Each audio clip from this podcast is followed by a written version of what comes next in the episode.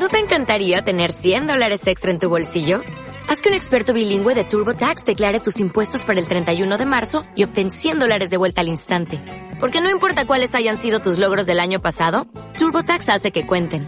Obtén 100 dólares de vuelta y tus impuestos con 100% de precisión. Solo con Intuit TurboTax. Debes declarar para el 31 de marzo. Crédito solo aplicable al costo de la presentación federal con TurboTax Full Service. Oferta sujeta a cambios o cancelación en cualquier momento. Bienvenidos a otro domingo de la confesión de parte, sexto año. Qué maravilla, ¿no? Eh, la radio se construye con el tiempo y, ya estamos transitando este sexto año y como esa confesión de parte nos vamos a confesar. Em, me, convocó, digamos, a esta mesa el hartazgo. Eh, el hartazgo, cierto cansancio, no les vamos a mentir, amamos el periodismo, amamos lo que hacemos. Eh, creemos que, somos profesionales, lo hacemos con el mayor de, los respetos, entendemos que hay un otro que decide cuestiones trascendentales en función de la información que le podamos dar. Ahora, dicho todo esto, yo particularmente, me sentía muy cansada.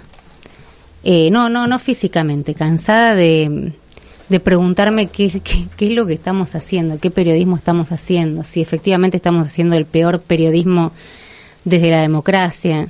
Pienso mucho en ustedes que están del otro lado y que cómo puede ser que dependiendo del diario que lean, la tele, que consuman, este, la radio que escuchen, viven una realidad o viven otra. Y entonces les, estamos exigiendo a los oyentes, a los televidentes y a los lectores que se pasen tres, cuatro horas, no sé cuánto nos pasamos nosotros de la mañana, para más o menos tener idea en qué país viven. O le crees a un periodista y es una cuestión de fe, que no creo que eso sea el periodismo. Y como estaba cansada y confundida, me pareció que los mejores interlocutores son los colegas y por suerte, por suerte, estoy tan contenta de que están acá, porque son dos colegas a quienes no, no, no conozco, digamos, personalmente no tenemos, eh, no tenemos relación personal, pero consumo a ambos. Me gusta mucho, mucho el trabajo que hacen y además están parados supuestamente, digamos, en dos lugares, eh, de los dos lados de la grita, ¿no? Se supone Ahora, ¿cómo pueden estar parados de dos lados tan distintos de la grieta si los dos trabajan profesionalmente, hacen periodismo, ¿no? Se supone que son fieles a los hechos. Vamos a hablar de lo que estamos haciendo y vamos a hablar, lo que los invito a, hacer a los, a los oyentes este domingo, es saber qué, de qué hablamos los periodistas cuando nos juntamos. Es casi como que vengan como a espiar una, una mesa de café. Y lo que le voy a pedir primero a, a Daniela es que se presenten ustedes eh, porque viste que a veces te presentan, eh, Gonzalo Asís, Daniela Ballester, están acá con, nosotros, viste que a veces te presentan en alguna charla o en algún lado y vos decís, pero eso, eso que están diciendo no tiene tipo nada que ver conmigo, no tiene nada que ver conmigo, por supuesto, digamos que acá la producción tengo preparada, podría decir un montón de cosas, pero siempre está bueno, digamos, como uno tiene ganas de presentarse, así que hago, hago esa oferta agradeciéndoles un montón que estén acá para hablar mal de nosotros, está buenísimo. a ver. Hola, Romy. Bueno, qué difícil. Sí, soy Daniela Ballester, periodista, trabajo hoy en C5N. Te escuchaba y pensaba, lo único que se me ocurre en este momento es em, mostrarme como alguien que está en busca de la verdad todo el tiempo. Y la verdad que es muy difícil. La verdad que como objetivo y como carta de presentación es recontra difícil. Porque a veces da la sensación de que estamos lejos, muy lejos de eso. Eh, pero bueno, tiene que ver con este momento, tiene que ver con lo que estamos pasando más que nunca. Eh, yo me veo así, en ese camino. En ese, bueno, no, no la hago larga. Así le toca a Gonzalo. Pero está bueno, alguien, que está en busca de, de, la verdad. Sí, eso. Sí, no te da lo mismo, digamos. No. No, está bueno. Claro. Está bien. Bueno, Gonzalo. Eh, yo soy Gonzalo Asís, soy periodista político y creo que estoy en la misma que, que ustedes. Me refugié mucho últimamente en el estudio. Lo que te envidio, por eso, perdón, pequeño paréntesis. Qué envidia profunda. Es que te escuchaba recién y me pasa esto. Yo la única mm, manera que tengo de prometerle a la gente que me ve en TN o me escucha en Radio Mitre para que crean que les estoy dando lo mejor de mí cuando estoy hablando de algo tan sensible como es la política es decirles, miren, hice todo lo que pude para estudiar todo lo, mejor que pude, lo máximo que pude, y si me equivoqué pido perdón. Pero me refugié mucho, yo estudié en la UBA, eh, Ciencias de la Comunicación, después hice un máster en política en la Universidad Austral y me fui a estudiar a España, Ciencia Política también, un posgrado. Dije, me cansé mucho de, de, esto de que el periodismo está muy ligado a lo que yo opino y me parece que, porque son temas re sensibles que de repente la gente nos escucha, nos ve y actúa en consecuencia algo que decimos y les podemos hacer un daño enorme. Entonces, cada vez que me presento digo, miren, hice todo lo que pude, estudié todo lo que pude para hablar de algo tan importante como la política desde un lugar de, de máxima responsabilidad. Y me equivoco, como cualquiera, pero por lo menos con buena fe. Está bueno esto que decís de, de, de formarte, yo lo bueno, te, te, te, estaba escuchando y digo, qué difícil es, digo, primero, no, uno no quiere como desmarcarse, ¿no? Digamos, eh, qué sé yo, no sé, el periodismo, porque si no parece, no, ellos, nosotros, estamos poniendo Sí. como lo Mm, mismo, sí. en, aunque sea en, en otro ámbito que sea el periodístico.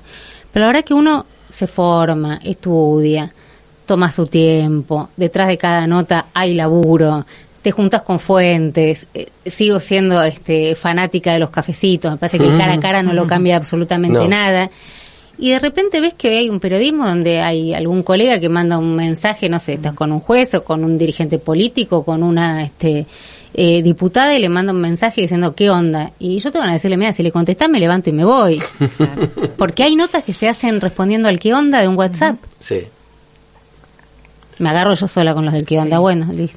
Me pregunto algo mientras te escucho, porque Sí. yo no tengo la respuesta, ¿no? Sí. Como volvemos a, a lo mismo. Si los tiempos de hoy eh, no exigen también algo distinto, eso, por ejemplo. A ver. Bueno, yo me, me doy cuenta que ahora, y sobre todo con lo que tiene que ver con lo judicial, tal vez no, no tanto lo político, ¿no? Pero pasa mucho por ahí, por, por el WhatsApp, por, bueno, contame ya las novedades, por la inmediatez que tal vez, eh, bueno, hace que se pierdan muchas cosas, pero, pero me pregunto si hay otra forma hoy. Si hoy no es la primicia le gana la profundidad, Sí, digamos, claro. del análisis. Sí, sin duda, me parece que sí. Sí. Pero- no estoy diciendo que, que, que sea mejor, no no sé. ¿eh? Pero estás, to- ta- Tiro estás la ahí, pregunta, estás pero- parada y todo el tiempo está como, ¿no? Este, Sí, este último sí. momento. el- Bueno, a mí me pasa que a veces el, el- yo hago este, bueno, estoy todo el tiempo en vivo, porque co- como conductora, la función Claro. conductora es, viste, bueno, eh, que es todo ya, ya, y alerta, y pasa esto, y gran parte de la información llega hoy a través de, de- de WhatsApp y es contacto de esa manera. También. Sí, eh, yo intermedio un poco entre lo que dicen las dos, porque me parece que es un poco la realidad de lo que nos pasa. Porque lo que plantea Daniela es cierto. Hoy en día el breaking news este famoso, y sobre todo porque los canales de televisión y las radios tienen su página web, que están plenamente en competencia a través de las plataformas de redes sociales, entonces quién lo dijo primero, y para un público que es gigante, que es el de las redes y el, el del sistema digital, pero al mismo tiempo coincido con vos en que hay información que no te va a venir nunca si no tenés un lazo de confianza con la fuente. Digo, yo te conozco, si bien no te conozco como amiga, te conozco como colega y se nota mucho que vos tenés un nivel de cercanía muy fuerte con las fuentes judiciales. Yo intento hacer lo mismo con las fuentes de la política. Incluso muchas veces corres el riesgo de, de llegar a un límite, que es el límite de lo personal, porque muchas veces, o te diría, les diría que siempre que una fuente te dé información tiene que ver con la confianza que tiene en vos, y para eso interviene lo personal, porque tenés que demostrarle que sos Sí, buena persona, sí. que no vas a ser eh, infiel en cuanto a, a clavar un cuchillo por atrás, y para eso se necesita conocerse. Eh, hace poco un jefe que tenemos hoy en el canal, que ha sido un gran periodista político, no lo voy a quemar, pero creo que trabaja en la casa, me decía que él extrañaba mucho de su época de periodista gráfico el nivel de contacto que tenía físico con las fuentes, porque ese es el mejor momento del periodista con la política. Que cuando ascendés y te convertís en, en- en el líder de una empresa periodística, lógicamente perdés, pero digo, es lo que decías vos, yo milito la del cafecito. Hay que militar, claro. No, igual no, el cafecito. no quiero que se entienda en contra del No, cafecito. No, nada, no, no, no, claro, está bien lo que- está bien lo que planteaste. Yo no dudo en que hay cosas que el persona a persona, el momento, tomarte el Pero tiempo. estás contando lo que pasa, estás Claro, ahí. eso. claro, yo lo que digo es. Pero Dani, yo te, ve- te veo Del digamos, cafecito. y, y- y te, con- y te consumo, digamos, en el sentido de televidente. Y digo, no, no, no generamos también un poco esto del enojo, porque es cierto que la gente está enojada, digamos, yo Sí. no comparto para nada. Eh, ¿Quién decía el otro día, Rosario Lufrano, una frase muy polémica, que los periodistas habíamos sido como las municiones en, en, en el atentado a, a Cristina Fernández de Kirchner, realmente no lo comparto, pero que hay un clima que generamos. Digo, no puede dar lo mismo, digamos, todos son, eh, C5 es alerta, ¿no? Mm. Alerta, todo, Sí. todo es alerta, último momento, primicia, o sea, llega un momento donde uno, hasta siendo periodista, se angustia, pues todo es, yo digo cada dos minutos, primicia, primicia, último momento, primicia, Está súper devaluado Todo es el igualmente urgente. importante. un gato que se tiró de no sé Está dónde. el urgente. Cla- Claro, o sea, todo es urgente y después el, el- el intento, digamos, este, de homicidio a Cristina, por supuesto, digamos, es un urgente y después un colapso en la General Paz es un urgente y después un choque es un urgente y enseguida estamos todos como nerviosos y angustiados reaccionando, digamos, a, a eso. Y yo te veo, digamos, todo el tiempo como urgente, urgente, urgente. Bueno, flaco, en un momento tenés ganas decir, para, no es tan urgente, es urgente, Claro. pero si estás haciendo algo no dejes de hacerlo No porque no vale la pena. No todo, no todo. Claro. tiene- no, sin duda, sin duda, es cierto. Eh, sí, a veces también yo tengo la sensación de que, a ver, varios puntos en, en lo que vos mencionabas, porque decías esto de los periodistas somos responsables de, yo acá quiero y solo dejo para si quieren retomarlo después, el tema de la política, ¿no? De los políticos, la política en general. Me parece que más allá de los periodistas hay algo que yo veo que, que, que, que percibo en los políticos hace mucho tiempo ya que no me gusta y que me parece que tiene que ver con la generación de estos climas de odio, viste, la agresión, la falta Sí. de respeto. Bueno, en el Congreso se agarran en a las trompadas en, en todos los congresos del mundo, digamos, cada tanto. No, eh, no, no pasa solo en Argentina, pero sí en lo verbal, en lo discursivo, yo noto una agresión hace tiempo muy fuerte. No quería olvidarme de, De eso. la dirigencia política, De la sí. dirigencia política, sí, sí, sí, sí. Y eso a mí me, me preocupa y mucho. Después el tema de la urgencia, de la velocidad, todo eso, yo lo experimento aún, por ahora estoy trabajando a la mañana. No es lo mismo que un programa político a la noche, como ustedes saben todo. Eh, pero sí tal vez el tema del, del día, del mediodía, es como más, es como más muy acelerado y los tiempos no dan y yo percibo que del otro lado la gente tampoco capta el mensaje más allá del título y de eh, lo breve, del eslogan, ¿no? Digo, también de los políticos, mezclo todo, pero eh, también del eslogan, ¿viste? De, de la frase que se quiere dejar y no el contenido que hay detrás, todo eso veo. Sé que son muchas cosas, ¿no? No, no, pero para charlar, pero todo eso sí, co- coincido y de hecho me preocupa mucho, sí. Vos fuiste, digo, recordemos, eh, protagonista involuntaria, digamos, esta, Sí. Mm. esta semana de amenazas muy concretas. Sí, esto había pasado el año pasado, Romy. Yo la verdad es que pasó, creo que en noviembre, bueno, no recuerdo el mes, pero pasó el año pasado. Y yo había decidido no contarlo por esta cosa que tenemos, bueno, a veces los periodistas de no, no me voy a poner yo a contar esto, Claro. ¿a quién le importa? Si yo lo que hago es contar otras cosas, no esto que me pasó a mí. Entonces fui a la justicia, hice la denuncia porque sí me preocupé y quedó ahí. Ahora me parecía que venía al caso porque el sector de donde venía eso, eh, de las cuentas, truchas en, en las redes y todo eso, eh, bueno, me parecía que tenía un puntito común con, con, con todo lo que está pasando ahora, ¿no? ¿Y te pareció que hacerlo público, digamos, de alguna, mane- de alguna manera te preservaba? No, No. no, porque a mí no me cambia nada. Yo salgo a la calle y voy sola. Eh, no, sí me parecía que servía para tomar un poco conciencia de que lo que estamos viviendo estos días no fue un hecho aislado, sino que hay como todo un sector de la sociedad ávido, viste, muy enojado, muy enojado, eh, sin, sin perspectiva, sobre todo gente joven, pero en general pasa, pero sí sin perspectiva de futuro, de, que- de que la Argentina mejore, que somos un país que somos un desastre, todo eso, y el tema del odio y la violencia me parece que ahí entra también de una forma muy fuerte y, y yo lo, lo, lo vengo... Vos querés que contextualizar lo que te había pasado dentro de un clima, digamos, de época. Y Eh, sí, sí, sin duda. Me parece que es algo que, que está pasando y no me gusta, lo veo muy... mu- Yo tengo, bueno, mis diferencias todas, por ejemplo, con Javier Milei, ¿no? Yo lo escucho hablar y, y no me parece ya la forma en la que se dirige a los otros legisladores en el Congreso. Bueno. A mí no me habla. Decidió. A mí tampoco. ¿Tampoco? Bueno, mira, Ah, qué denominador común. Bueno, Milei, tenés un gran momento para. No, pero mandó a decir, o sea, a su gente que no tiene ningún interés en hablar conmigo en ninguna plataforma, dijo además. Bueno. o sea, ok, lo entendí, perfecto. Claro, bueno, esto, esto de cortar el diálogo, de levantar la voz, yo difícilmente levante la voz, aunque esté enojadísima con algo que está pasando o no esté de acuerdo con alguien, son cosas que me parece que no, no, no deben pasar, no se deben fomentar y menos quienes tienen responsabilidades. Eh, bueno, y las amenazas venían de ese sector y bueno, como que todo tiene un poco que ver con todo. Pasa que ah, eh, meto un- una cuchara y digo, siempre es la historia del huevo o la gallina, ¿no? ¿No? Y yo tengo la, la idea esta de siempre entender que el Estado tiene una responsabilidad por sobre el resto de los actores de la sociedad. para poner un ejemplo muy claro, un ejemplo grosero, digo, groseramente claro, digo, por algo decimos que el genocidio impartido por una dictadura es 18 millones de veces más grave que el terrorismo impartido por un eh, terrorista del ámbito privado, por una organización terrorista, porque el Estado tiene una responsabilidad superior.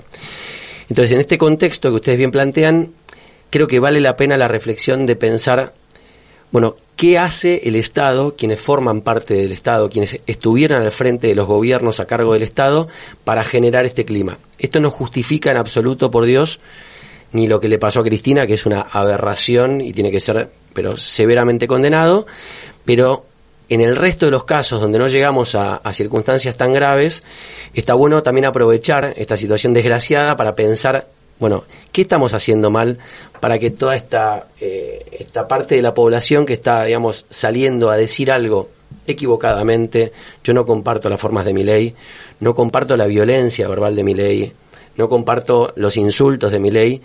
Ahora, si despego un poco todo eso y trato de ser un poco más profundo, de pensar qué dice mi ley más allá de sus atrocidades, ¿no? En su forma. El tipo plantea algunas cosas, por ejemplo, con respecto al déficit fiscal y al gasto público, que algún día tenemos que discutir en la Argentina. Pero te, podemos parar un segundo y ahí, ahí, seguís con lo de mi ley. Pero ¿qué podría hacer el Estado? A mí me resulta súper interesante. Pero ¿qué podría hacer el Estado, por ejemplo, ¿Por qué vos planteás esa pregunta? ¿Para bajar el tono? para Pues estamos hablando de gente que amenaza y que amenaza de muerte. No, yo decía esto, digo, hay mucha gente que está enojado, enojada con la política y que en sus formas equivocadas, en su violencia condenable, si separamos un toque eso y pensamos el contenido de lo que dice, eh, escindimos la forma que es condenable del contenido, hay cosas de las que plantean que yo cuando hablo con mis amigos de la vida común, que son comerciantes, contadores, abogados, lo que sea, que no trabajan en este ámbito, y te dicen, che, a mí no me gusta que un gerente, que el gerente, les cuento a los que no conocen la administración pública, es un cargo bajo, tiene chofer, digo.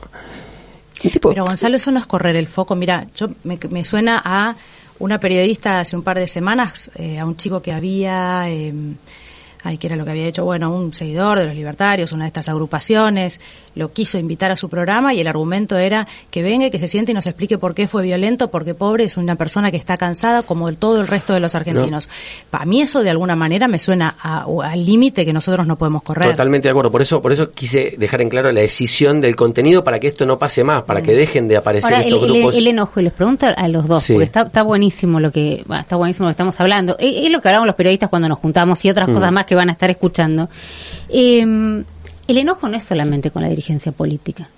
Eh, hay, hay con un enojo, con nosotros también. Digo, hagámonos cargo que también. somos parte de la clase dirigente nosotros, aunque no, aunque no lo creas. La dirigencia es privada, también me refiero. Cuando se habla de la dirigencia hablamos de el sector de lo que llamamos el espacio público, los que tenemos, digamos, roles digamos que tienen un impacto en terceros, digamos. Hablamos en radios, hablamos en teles, escribimos en diarios, otros son empresarios que impactan todos de alguna manera hacemos algo, los que estamos en esto que llamamos el círculo rojo, tenemos un impacto en terceros, digo, por lo que decimos, por lo que hacemos. Obviamente, vuelvo, el Estado tiene la máxima responsabilidad porque gobierna, ¿no? El gobierno a cargo del Estado es el que fija las reglas. Lo que quiero decir es que aprovechemos este momento para pensar qué pasa para que existan los miles de la vida, porque si no van a seguir existiendo los miles de la vida. En España se da un debate muy interesante sobre por qué aparece Vox. Digo, porque si no va a seguir apareciendo Vox. No, yo estoy de acuerdo con vos, sí, y el debate es recontra interesante porque es más profundo todavía. No es este eh, el efecto, sino la causa, y, está bueno. Nosotros lo tenemos que también, más allá de que seamos o no parte de la dirigencia, yo ahí no no, no, sé, no es que no coincido, no, lo sé. no lo sé, me hizo ruido, pero puede ser. Tenemos voces que son escuchadas, eh, puede, puede que sí. Eh, ponele que te Somos actores, eso, eso actores de poder. Sí, sí, pero bueno, sí. Pero sí, poder también me hace, pero está bien. Lo que digo es, eh, vuelvo a esto de que está bueno, sí, analizar cuál es la causa, por qué se llega a esta situación, pero hay algo en lo que sí no podemos nosotros eh, corrernos del límite de que lo que es ley es ley, y lo que está bien está bien y lo que está mal está mal, porque si no terminamos justificando. Estamos hablando de gente, creo que todos estamos hablando de lo mismo, de gente que propone ir con antorchas a quemar la casa del gobierno. Bueno, entonces si empezamos a preguntarnos qué es lo que hizo el Estado para generar eso, estamos corriendo el foco. Hay que ver qué se hace con esta gente que te propone, a nosotros nos están proponiendo ir a quemar el canal de televisión. Lo que pasa que con eso, mira, te, les cuento, ese día de las antorchas a mí me agredieron. Bueno, por Saliendo eso. de, es más, yo uso, les cuento, hay días como porque no, no quiero sobrecargar más mi espalda. Me compré una mochila con rueditas. entonces salía con la mochila con rueditas, vestido, claro, de traje, voy a trabajar de traje. Y, y dicen, ¡ay, sale uno con las bolsas! Claro, es de TN, es cómplice de este gobierno. Y yo decía, y me empezaron a agredir y me tuvieron que eh, eh, defender los chicos de, de la policía que hacen la custodia en la reja de la casa de gobierno. Son súper violentos. Yo no los justifico, es más, los condeno, pero con toda la fuerza de mi ser. Te das cuenta que están enojados con vos por, por TN como si estuvieses condicionado por trabajar en TN, con el, en el Mitre, el grupo Clarín. Están enojados con vos porque trabajas en C5 y entonces están enojados conmigo porque, digo, también hay, hay, hay un discurso que está elaborado, digamos, en algún lado y en algún lado apareció donde cada uno, digamos, está trabajando para intereses que de alguna manera terminan afectando no sé a quién. Sí, yo lo, que eh, entiendo, pero planteo esto, si resolvemos la cuestión que estamos tratando acá, va a estar buenísimo porque se va a resolver una cuestión circunstancial. Si no resolvemos el tema de fondo, esto en 20 años va a volver a pasar y quizás peor, digo.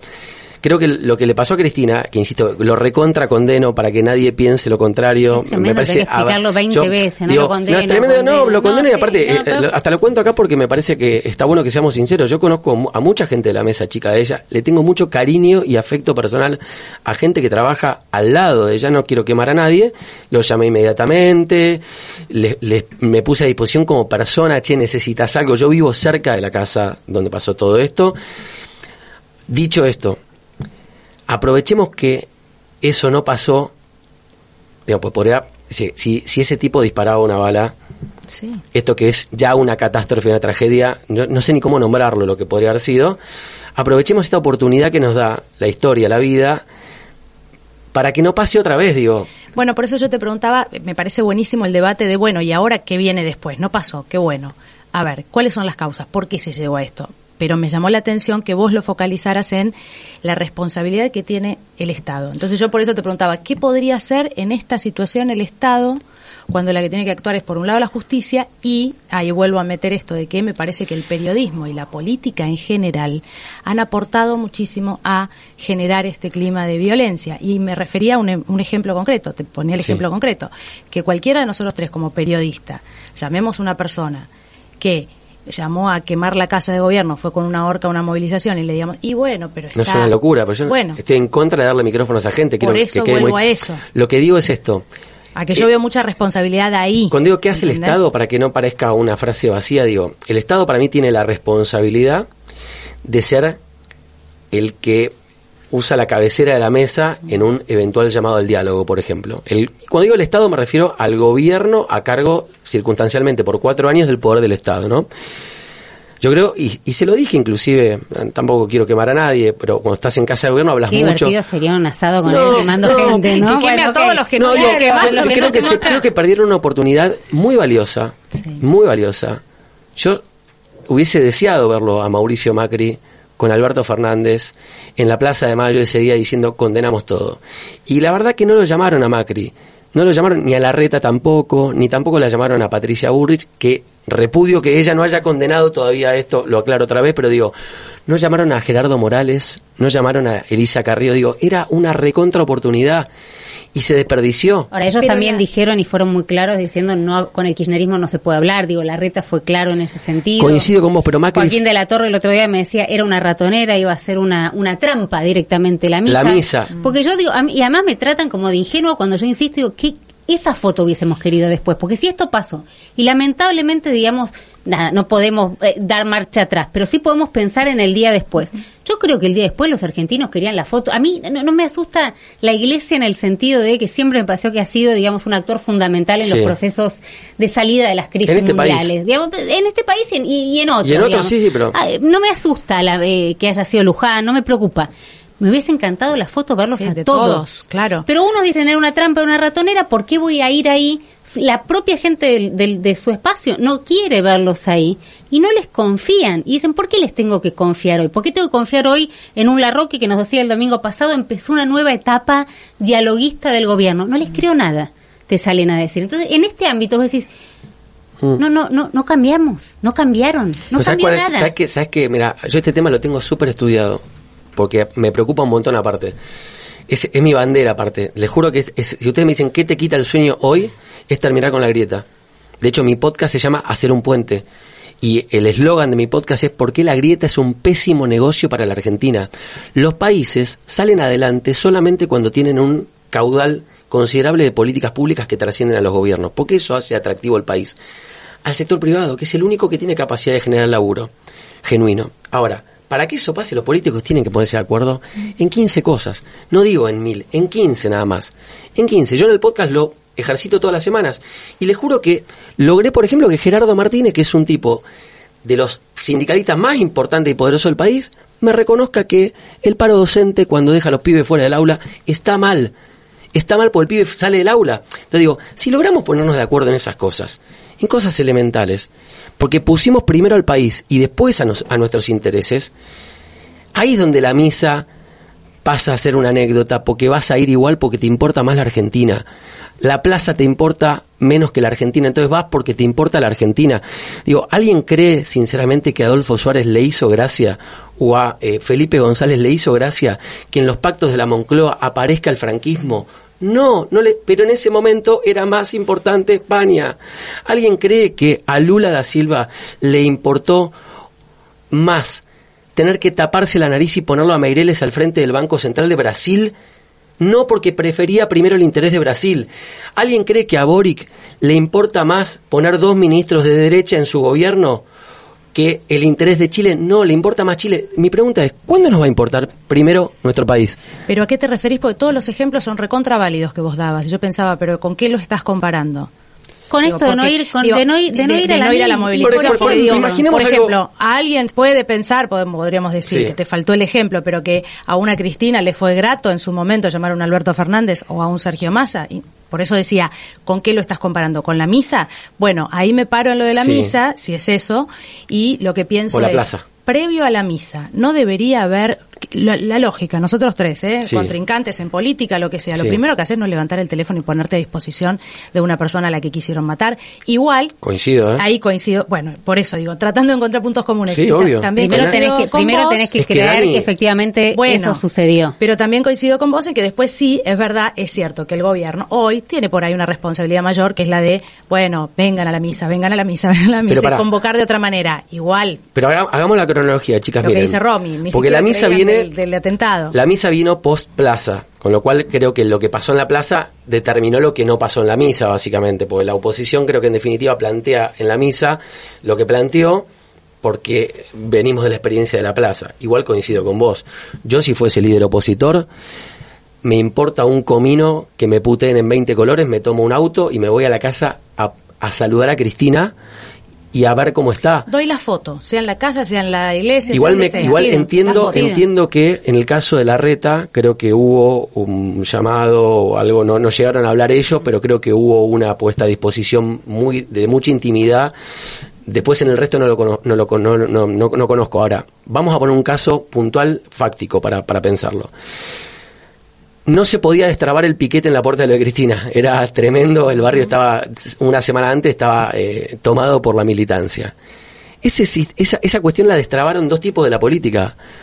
No dos tipos de la grieta. La destrabó Jorge Macri y Aníbal Fernández, que son dos viejos lobos de mar, que se conocen, hace un- que tienen más café y asado encima juntos, que, y que, claro, en virtud de esa confianza, tienen la posibilidad de decir, che, escucha un cochito. A ver, ¿qué tenés que ceder vos, qué tengo que ceder yo? Cedamos los dos un poquito y levantemos este, este bolonqui. Y lo lograron. Después pasó lo que pasó, que fue una catástrofe, ¿no? Pero digo, en ese momento la política demostró que puede resolver problemas. Igual, Gonza, vos hablas de 15 y yo me, me sumo con vos. Decime cuál es la bandera. Claro, decir Claro, una, claro. dos, digamos, te- tres. Ahora, lo, lo, lo que les quiero preguntar a los dos, eh, y digo, que, que nos veo, nos escucho, ¿no? Como tan comprometidos y, y compenetrados, sobre todo, ¿no? En lo que estamos hablando, en el día a día, en la política. ¿Ustedes creen que nosotros seguimos, digamos, o, eh, la agenda de, digo, no me gusta decir la gente, porque nosotros que somos, digamos, este, nada, gente, ¿no? Eh, porque por momentos me parece que estamos en cualquiera, Sí. igual que está, digamos, la, la dirigencia política. política. Y, y a veces no sé si enojarme yo también con esto o tratar de entender. Me pasa algo con, ah, nunca me acuerdo si es Liusu, y perdón, Luzu, Liusu, Liu- Liusu TV, Liusu TV. Eh, eh, nada, yo me acuerdo que me estaba contando Diego Leuco cuando lo estaban armando, qué sé yo, Nico Quiato, esta Sí. historia, yo nunca terminé de entender muy bien de qué, de qué se trataba. Eh, y me acuerdo que fue, eh, el, que el otro día, los, lo- no, no sé por qué, los venía escuchando después del, de la muerte de la reina Isabel, que te puede importar un pomo, o no, digamos, puedes buscarlos de un montón de, de- me- se me ocurre un montón de maneras de tratarlo, Sí. qué sé yo, no sé si te interesa o no, la- la- para, para qué están las monarquías, se han ayudado o no en algún momento en Europa, el colonialismo, Malvinas, qué sé yo, se me ocurren 1200. Voy a decir- no, no sé cómo plantearlo para no ser mm, eh, mm, guaranga, pero termina- terminaron en si la reina de Inglaterra es una MILF, o sea, es una señora, digamos, con la cual vos tendrías, este, hubieses tenido sexo en algún momento. Estuvieron cuatro horas hablando de ese tema y si alguna vez te calentó alguna abuela, digamos, ¿no? Ese, eh, tenían 90.000 personas siguiéndolos, chicos. Pero Romy, estábamos hablando de chicos, ¿no? No Estamos sé, no, de- son- no, pa- paremos con esto No, de pero que Diego Leuco chico. quiero Le mando un beso a Diego Leuco, pero chico Ah, no bueno, es. no, Pero quiero sé, poner el digo, ejemplo de- no sé cuántos años tienen, treinta y pico, no son Bueno, pero ponele 29 sub años, creo. 35. No son pibes, No, pero pará, tengo el ejemplo de Majul hablando de 30. la tostada y de si Cristina co- eh, come eh, chocolates de Rapanui, que es la heladería de moda. Digo, sin irnos más lejos, para hablar de, de- de contemporáneos, ponele, eh, nuestros. No, Porque mencionaste, tampoco, porque men- mencionabas a, a Okiato, ¿no? Y digo, No, pero no, es que pibe. tengo- no, digo, los pibes, están, les, inter- les interesa algo, los pibes, ustedes dicen pibes, yo no creo que sean pibes a Sí. esa edad, todos nosotros me parece que estábamos trabajando, qué sé yo, no sé. Eh, no, no. Mira, te- les, les cuento una cosa que me pasó Pero cuando, cuando volví te, de te matás España. laburando, estudiando, vos te vas No, a España para a laburar y te sentás a hablar no. si, si, pará, si si te hubieses acostado con la reina Pero te cuento una cosa, Romy, mira. Isabel. Algo que, que me sorprendió mucho cuando viví afuera, que fue la primera vez que viví afuera, que lo recomiendo hacer una experiencia de vivir afuera, porque te permite ver tu país, tu vida, tu familia, todo en perspectiva, es que la agenda de los jóvenes argentinos está mucho más en sintonía con la de los líderes mundiales que la agenda de los viejos en Argentina. ¿Cómo, cómo, cómo? A ver, la agenda de los jóvenes, vos, yo no, no quiero spoilear una idea que tengo para hacer el año que viene, pero yo estoy convencido de que hay que darle, hay que darle lugar en el, en el periodismo político a ver qué opinan los, Estoy los chicos. obsesionada con Bueno, este tema. Obsesionada. Entonces, ¿qué pasa? Cuando vuelvo de España, me siento, bueno, lo voy a contar porque lo fui a ver a Nico Quiato, Sí. porque hizo un pibe con un cerebro privilegiado, un tipo muy inteligente que ha sabido entender un momento de la comunicación y hoy en día tiene un éxito que lo No montó. habla de política, de la no na- habla de no, pero digo, en términos comunicacionales, el pibe entendió con mucha claridad dónde están los públicos y cómo es el sistema de marketing digital hoy. Es muy exitoso. Te digo que para analizarlo y el día de mañana va a haber que... Está viendo más gente cuando habló Cristina es en la tremendo. causa O sea, está bien, le pregunté, pero digo, ¿y? che, ¿cuáles son los temas? Si yo te presto la botonera del país, ¿cuáles son los tres primeros temas que tocas? Lo hice con él y con varios, ¿no? Que no quiero, tampoco, no, no que me mojento, pero digo, y cuando le preguntas te hablan, mira, de salud mental, Sí. te hablan de eh, cuestiones de sustentabilidad de todo tipo, te hablan de cuestiones de género y diversidad y te hablan de medio ambiente. Mi pregunta es, ¿vos te cruzás con todo respeto con Rodríguez Sá, por ejemplo, por poner un caso de un político de la vieja escuela, o con Juan Carlos Romero, con todo respeto, ¿les pasan estos temas no, por la cabeza? puede ser, pero así como también sabemos que hace años en la escuela a los chicos, digo, incluso a nuestros hijos les enseñan que el tema medio ambiente es súper importante y que están avanzados en eso y que nosotros en eso estamos recontra atrasados, pero también te, te debaten si la reina es una MILF o no es una MILF. Este, Pero es un Pero programa que no es tienen 15, periodístico pero, ese, pero van a votar, pero van a votar, pero ¿qué, qué consumen estos pibes? Y estas van a votar, o sea, a los 16 años pueden votar. Eso, ¿cómo puede ser que no, no les importa nada? No tengo nada con Nico Quieto, me encanta Sí, lo no, que hace, pobre, de- divertidísimo. No, no, no, no, para mí, sé yo. para mí es un crack. No, De- lo digo puede- públicamente, es un crack. Puede ser, eh, eh, eh, yo la invité acá en Demolfese, todos estamos Sí. tratando de entender. Hablamos de los digamos, jóvenes en general, Claro, decimos. digamos, Sí. general, digo, van, pibes que vayan a votar, digamos, Mm. a los 10 y no tengan la, no tienen la menor o interés o el enojo los alejó Pero ahí vuelvo. o se hartaron, qué sé yo, en mi casa si se veía tiempo nuevo, qué sé yo, no sé, era Pero- como parte de Pero ¿no? perdón, una- acá volvemos. ¿Cuál, ¿Quién es el responsable de todo esto? Porque lo- eh, le- digo, acá es donde yo siempre pongo la mirada sobre el Estado, digo.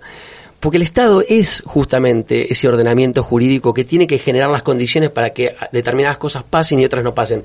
Si los pibes, coincido con vos, tienen una agenda en algún punto que es, digamos, para, para pensar, digamos, sobre cuál es el, el- el nivel de compromiso que tienen, etcétera, por tratar de poner una caja lo que estás tratando de decirnos.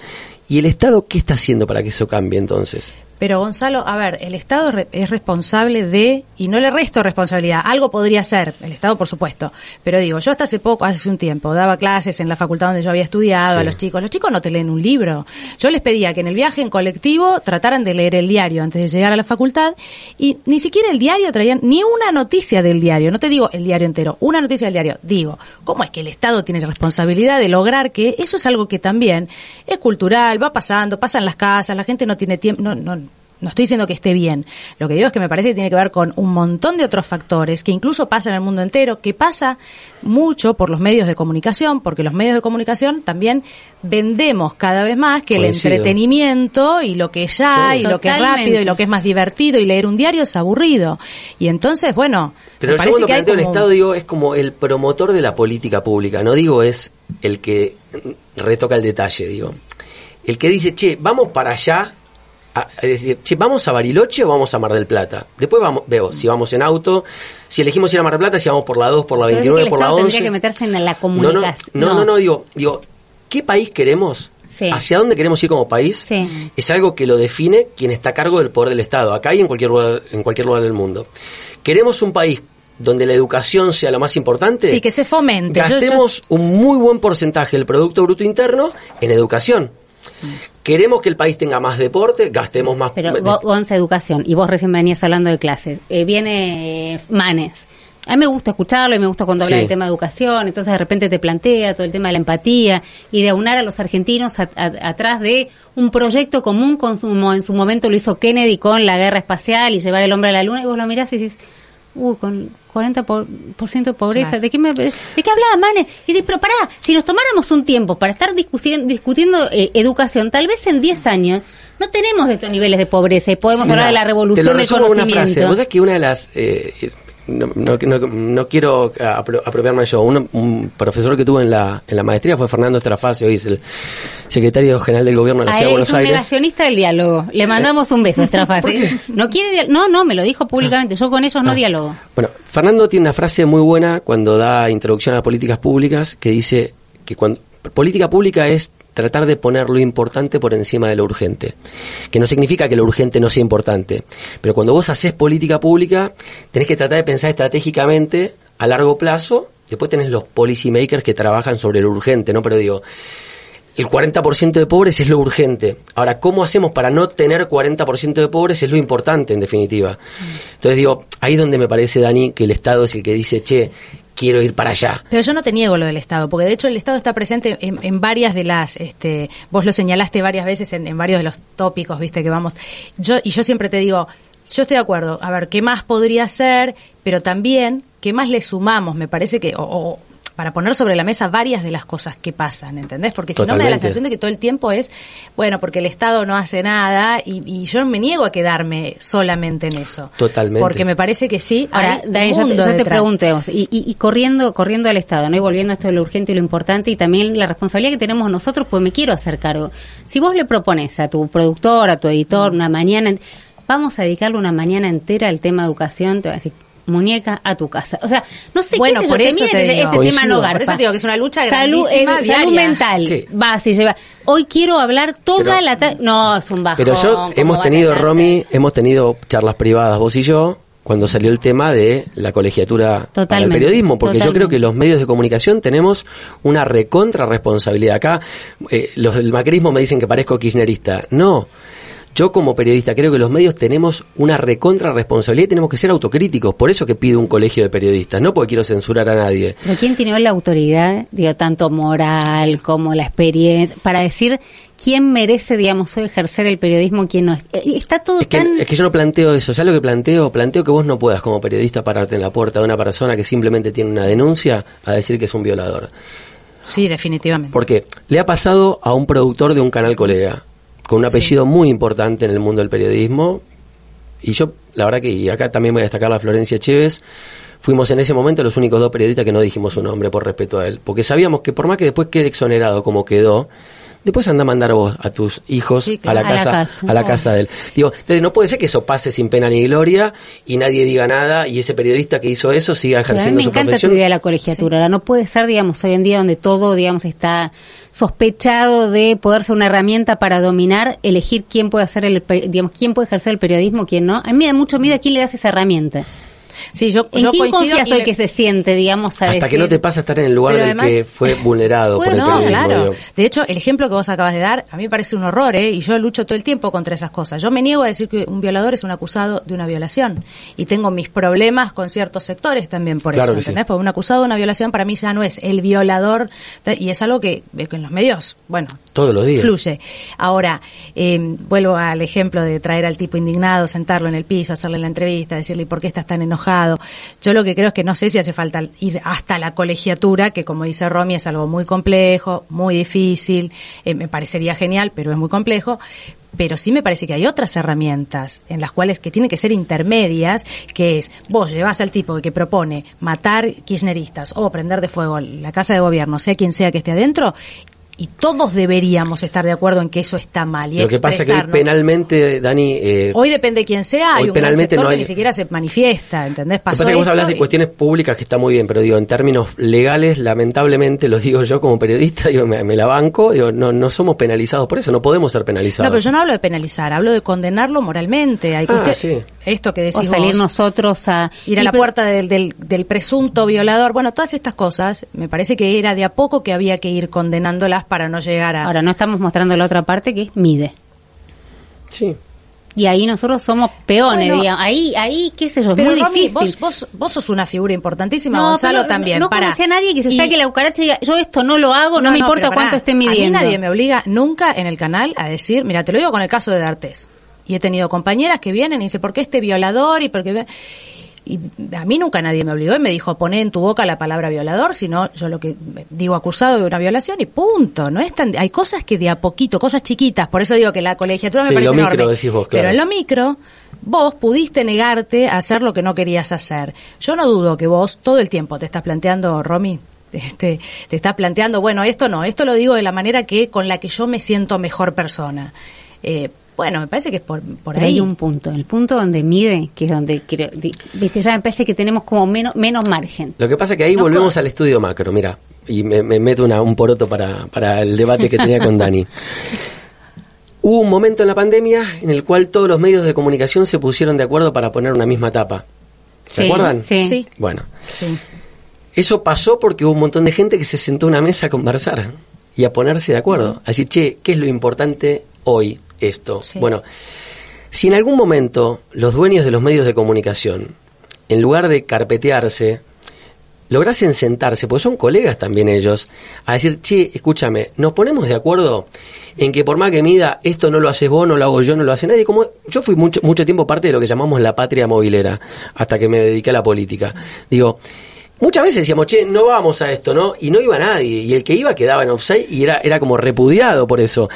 Quizás también hay que empezar a pensar de vuelta que ser dirigente no es solamente ser Pero así dirigente. como los políticos, los dueños de medios a los que les estás planteando esta idea, tendrían que dejar las miserias de lado, digamos, o los negocios de lado, o el medir un poco más de lado, decir, bueno, sí, apuesto, digamos, a un periodismo Es que, más Romy, sano, un periodismo te- mejor, ¿Puedo una decir algo respecto Sí. de los dueños de los de los dueños de los medios o Sí. los medios? Porque es verdad, una cosa es hablar de nosotros tres, de Claro. Claro. con el móvil, otra cosa es el dueño del medio.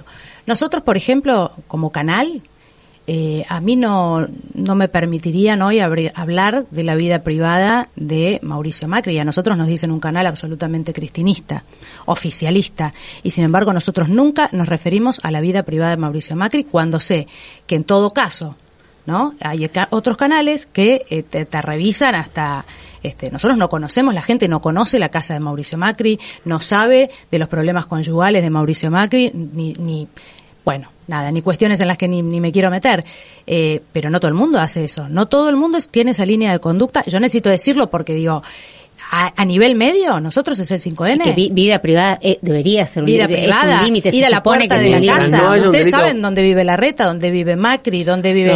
bueno, no, nosotros no vamos a la puerta de la casa. Nosotros eso en C5N no lo hacemos. Yo, ¿eh? levanto, la misma bandera que vos, sabelo, y la comparto. Por eso es que me, me, veo tentado a hacer un comentario. Pues, sin, no nombremos a nadie. Esta semana pasó con un dirigente de la política, y un problema de alcoba, etcétera. Yo creo que mientras esa persona no haya cometido ningún delito, no haya sido eh, violento con su exmujer, etcétera, cualquier cosa que esté mal en los cánones de la ley, yo no me meto en eso. Coincido totalmente con vos. Ahora, si, él, si hubiese cometido violencia de género, eso ahí ya es otra cosa, ¿no? Yo, lo, yo lo dije, tuvo que ver con Bárbara Díez, la exmujer de la reta, donde además, no solamente ella posteó, que a mí me pareció que es un tema de ella y de vida privada, donde no me meto, porque como decías vos, era un tema de pareja, de expareja, que no lo sé.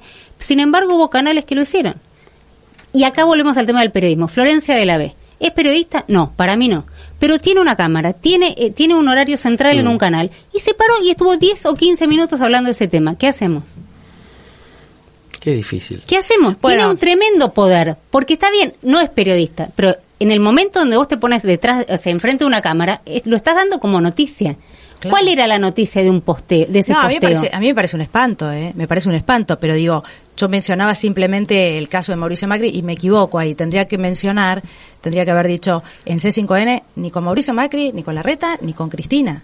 Nosotros no nos hemos metido con esas cosas nunca eh, cuando se metieron en la casa de Evo, digo, para salir de la política nacional, la casa de Evo y mostrando la cinta caminadora de Evo en Bolivia, yo qué sé, hay cosas que a mí me parece que no se hacen y no todo el mundo hoy tiene ese límite en los medios de comunicación. Pero me Te diría, el resto de los medios, yo veo que el resto de los medios no lo tienen, ¿eh? Pero me gusta lo que plantea Gonzalo, dice, bueno, nada, un acuerdo. Otra vez, volvemos a lo mismo, ¿no? Al acuerdo político, al acuerdo de medios no sé si están dadas las condiciones. O sea, ¿cuáles, son las condiciones que, vos ves que hoy eh, están dadas como para poder plantearlo? Mira, que no debería tener ateos, porque él habla y todo. Lo miramos acá las dos sentimos y decimos, por supuesto que sí. Que acá es donde yo defiendo mi idea de que todos formamos parte de una clase dirigente. Pues dirigente no es solamente ser dirigente del sector público. Dirigente es aquel que tiene capacidad de conducir a una determinada cantidad de personas en función de una idea, con lo cual Dani es periodista, vos haces comentarios en la tele, la gente está en su casa y quizás modifica alguna conducta por algo que vos decís. Vos decís, bueno, hoy va a llover, la gente ya sabe que se tiene que poner un mm. pilotín, salir con un paraguas, con lo cual tenés un ejercicio de diligencia sobre alguien. Un banquero modifica la tasa de interés de un crédito y bueno, vos vas a saber que ese día quizás no tenés que sacar ese crédito, entonces te dirigió un poco tu vida. Los que formamos parte del círculo llamado círculo de poder, círculo rojo, tenemos una responsabilidad. No tenemos la misma responsabilidad que un laburante de a pie, porque incidimos en la vida de otros. Por eso es que para mí es sano que el periodismo se autoperciba de esa manera, porque le podemos joder la vida a un montón de gente. Entonces, ¿va a ser gratuito que se la jodamos?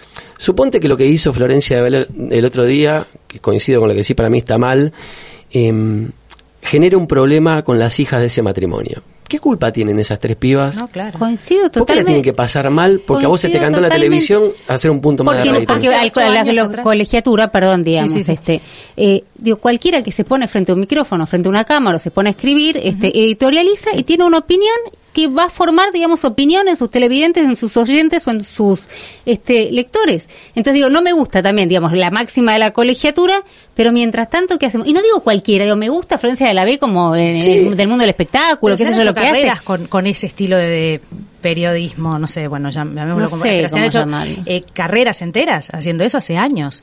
A mí lo que me preocupa es que eso que hasta ahora estaba metido en un rincón que era el espectáculo y el espectáculo mal visto, ¿no? El chimento y todo eso, eso se trasladó un poco, se corrió la frontera. Y voy a poner un ejemplo concreto. Jorge Lanata pidiendo, pidiendo que vayan a insultar a los hijos de Freiler al jardín de infantes, chicos. Hay un sector que de la hoy periodismo político que también corrió ese límite. Eso es lo que yo quiero plantear, más allá de Fue hace muchos años fue Freiler y Farah, más allá de que es mi amigo, porque a mí me parece que está bueno Freiler y Farah, sí, sí, sí, sí, los dos. Yo me acuerdo. Eh, más allá de que es mi amigo y está bueno también, digamos, decir quién es un amigo porque uno está, ¿no? en un punto, creo que fue hace muchos años, no sé si en la nata de hoy Estaría bueno preguntárselo, no sé si lo, no sé si lo haría. se corre un límite. Sí, es verdad. Probablemente hoy no lo haría, no lo sé, no, no, no, lo, conozco, pero no lo sé, que la nata Lo que pasa es que acá, acá mete una pastilla. En este país se vuelve de todo, ¿no? También, que es un es un es un factor muy elemental para pensar esto. Bueno, pero eso eso eso es maldad, perdón. Eso para mí es pedir que vayan a agredir a menores de edad. Claro, claro que está mal. No, no con- sé, no sé a qué te referís con de todo, pero eso es maldad. Creo que la espectacular- espectacularización del periodismo, inclusive muchos periodistas de espectáculos devenidos en opinadores políticos, que no tengo nada contra el periodismo de espectáculos. Lo que pasa que, insisto con esto, cuando vos hablas de política o de justicia o de economía, tocas temas que tienen que ver con los tres poderes del Estado. Totalmente. Y afectás a la vida de la gente de manera muy sensible, con lo cual, yo digo, si vas a hacerlo, por lo menos prepárate de la mejor manera, ofrece lo mejor de vos, y si la pifias, por lo menos que haya pasado habiendo intentado dar lo mejor. Estos casos de los que estamos hablando, digo, pues no quiero personalizar en nadie, sí discrepo, Dani, en algo, creo que también en C5 tienen parte de eso que estamos criticando, no quiero Dame un ejemplo de alguna cuestión de vida privada en la que nosotros hayamos... No, no, ustedes Yo no no, voy a responder no, por ustedes otros, no, por eso digo, pero tenés compañeros que han trabajado sobre las vidas privadas de las personas, in- inclusive en casos muy polémicos, Pero tampoco que hayan difundido al aire difundido al aire cuestiones que tienen que ver con la vida Prefiero- privada. Un compañero, pero nos vamos a... Yo, Bueno, no, bueno, tal vez yo no- no lo tenés por qué salir a, no, No, tenés no, por qué no, salir a no, defender pero- a pero- Dugan. No, tenés por qué salir a defender a bueno, Dugan. No te vamos a poner en ese lugar. No, ya pero- está. pero- pero no quiero caer en ese Pero lo que digo, nosotros No, en no, el no, no. canal como regla, Ok. Como regla, nosotros no nos metemos con esas cosas. No nos metemos con los hijos de los hijos de Cristina Kirchner fueron hasta imitados en televisión largamente durante horas ridiculizados. Nosotros no hacemos eso, ni con los hijos de Cristina ni con los de Macri. No lo hacemos. Pero debería ser, otra vez, no debería tener ateos este planteo. Sin embargo, lo- se- si nos sentamos a discutir o se sientan a discutir los dueños de los medios o digamos quienes man, seguramente van a tener, no, no van a llegar, digamos, a un acuerdo. A pesar de que todos tienen hijos, a pesar de que todos saben el impacto que puede tener que tu pibe vaya el otro día, digamos, al colegio y que hayan estado hablando de vos el día anterior, Mm. no se van a poner de acuerdo. Yo no quiero eh, eh, terminar, digamos, me, me encantó esta charla, me está haciendo señas, yo no quiero terminar, me quedaría charlando con ellos. Va, eh, Gonzalo va a invitar a un asado a contar la parte que Cuando no contó quieran, acá. ¿eh? En Adrogué. no, en Adrogué me, enca- me encanta. El otro día estuve en la universidad. Eh, y me encantó en esto que decíamos porque hacíamos la agenda, ¿no? Y Estuvimos Sí. transmitiendo desde allá y nosotros veníamos con la agenda política. Entonces sentamos a los estudiantes y yo venía con la agenda. Va, va. ¿y tu agenda? No hay bondis a la noche. Claro, lo que pasa me dice, como ustedes no toman bondi a la noche, Claro. dije, toda tu, toda la razón del mundo. Toda la razón. No tenemos más nada que discutir. La verdad que no tenemos más nada que discutir. Me dice, todo lo que dijiste me importa Sí, nada, porque yo lo único que estoy mirando Sí, es cómo sí. hago para volver a mi casa, porque no hay, y no lo dice ningún medio. Y tenés razón, Fla- y fue en este, en Adrogue. Ahora quiero preguntarles a los dos, además de agradecerles un montón, me parece que estas charlas suman, Estuvo eh, que no son, de verdad, que no son como estas charlas, viste, viejas gordas de Recoleta, de, oh, qué horror, la institucionalidad, los medios y la sé yo. No, me parece que estamos tratando de ver cómo hacemos un país mejor, ¿Qué hacemos digamos, con ¿no? esto, no? ¿Qué hacemos Sí, con sí, esto y qué, qué rol ocupamos? ¿Están contentos haciendo lo que hacen? Las damas primero, por favor. Eh, sí, bueno, a mí me pasa que yo siento un amor grandísimo por, por, por mi profesión, por lo que estudié. Eh, sí me pasa que este momento, si, si tengo que ser totalmente sincera, está teñido de eh, una preocupación, no te diría de una tristeza, ¿viste? Pero una preocupación por ciertas cosas que, que vienen pasando hace tiempo y que me parece que encontraron como el pico, ¿no? Ahora. ¿Y te, te ha pasado en este tiempo volverte frustrada después de después de un día de laburo, de, de- de estar en el canal, de se yo- lo hubiese hecho de otra manera, no, lo encaré? yo, la verdad es que soy una luchadora, este, sin fin. Eh, es parte un poco de los que nos dedicamos a esto. Y entonces lo que me pasa es que no, que todo el tiempo estoy pensando, de hecho, les digo, no, no nos vamos a tirar flores ahora en la despedida, ya tenemos que cerrar, pero eh, yo me voy de acá pensando en un montón de cosas, en qué puede hacer mejor el Estado, qué más puede hacer, eh, qué podemos hacer nosotros, más que quejarnos, ¿no? Y contar un, un estado de situación. Eh, no, no me gana por ahora. Está buenísimo. ¿Gonza? Mira, a mí me pasa esto. Eh, el otro día le dije a mi viejo algo. Digo, siento que a veces me va muy bien en mi laburo cuando al país le va mal. Porque un poco los periodistas contamos, o tenemos, lo- los, los periodistas políticos tenemos más actividad cuando hay problemas políticos. Si esto si fuese países nórdicos, no tendríamos laburo.